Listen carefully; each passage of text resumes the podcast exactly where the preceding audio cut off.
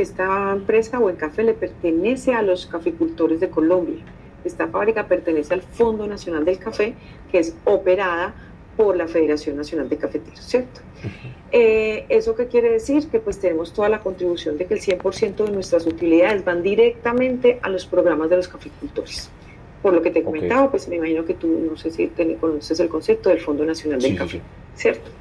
Eh, y lo que nosotros es hacer esta administración.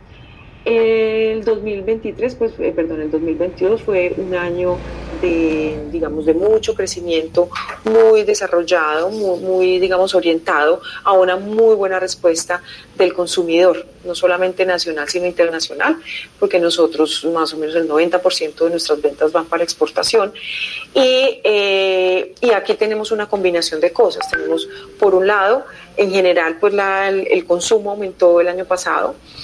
Dos, tenemos cada vez nosotros somos una empresa que tiene como propuesta de valor una, una digamos como, como propuesta de valor es una es pues digamos que somos una empresa sostenible y eso cada vez el consumidor eh, tiene tenemos un aporte social muy importante y sostenible pues porque no solamente es social sino ambiental y demás pero hay un consumidor cada vez más consciente que, eh, que las marcas, que, que tiene mucho interés en esas marcas que aportan valor sostenible, ¿cierto?